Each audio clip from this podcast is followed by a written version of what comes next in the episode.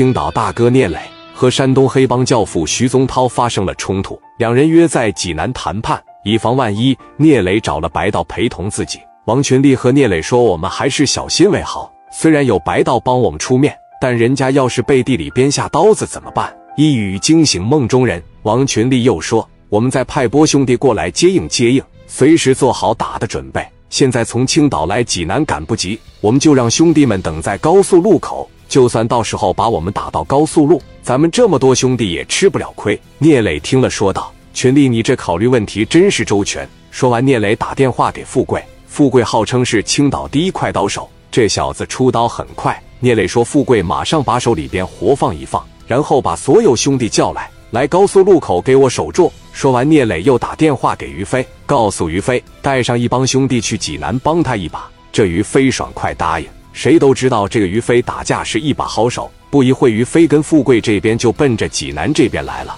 磊哥当时瞬间也有了安全感，但是王群力还是不说话，一直琢磨，就怕哪个环节出错了。想着想着，转眼这就来到了历下区的皇城大酒店。徐宗涛是真他妈有钱，楼下停着三台虎头奔，这一看就是徐宗涛的。徐宗涛旁边，陈宝国、黄勇这几大金刚都在一起，聂磊也不磨蹭。从车里边下来，就给徐宗涛打电话，说你在哪里，敢不敢下来？徐宗涛报了位置，磊哥他们坐着电梯，也包括小刘，直接一按顶层电梯，直接就上去了。徐宗涛当时坐在办公室里，旁边是一个身高两米多、手握几十斤重的青龙偃月刀的一个大关公。屋里整整齐齐站着四十号兄弟，这些人马一个个都是平头，没一个嬉皮笑脸的，都冷冷的看着聂磊这群人。磊哥往这一站，没有说话，往沙发一坐，身边的四大金刚也跟着坐下来。这气氛有点不对，谁最能缓解现在的尴尬局面？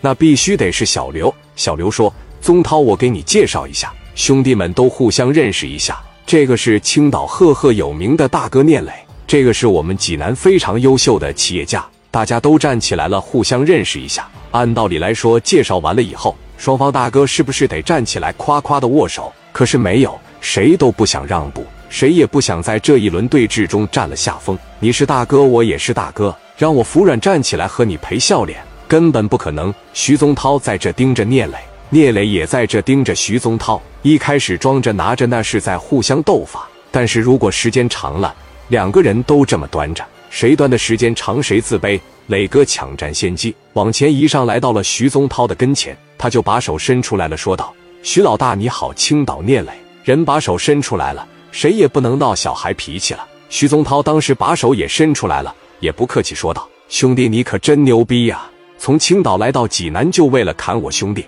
两个人看似握手，实则都在暗中较劲。小刘赶紧一使劲拉开了两个人，说道：“宗涛来者是客，伸手不打笑脸人，你控制控制。今天我毕竟是代表李局来的。”徐宗涛笑道：“这个青岛大哥胆子挺小，来我这里还得带个阿 Sir。”聂磊不爱跟人抬杠，磊哥直奔主题说：“有什么事情就直说，不要拐弯抹角了。”徐宗涛说：“你把我兄弟砍了，这可是给我保护费的兄弟。”聂磊说：“我砍了你的兄弟不假，因为他亏我钱了。我听听你这边条件，作为他的大哥也好，我看看你们有什么条件。”徐宗涛说：“行，咱们当着刘秘书的面和你说说，都是混社会的，咱们严格按照江湖上的规矩办事。你砍了我的兄弟，道歉就免了。”你知道一个刘贺一年能给我挣多少钱？他天南海北的去亏钱，每年孝敬我一两百个 W 不成问题。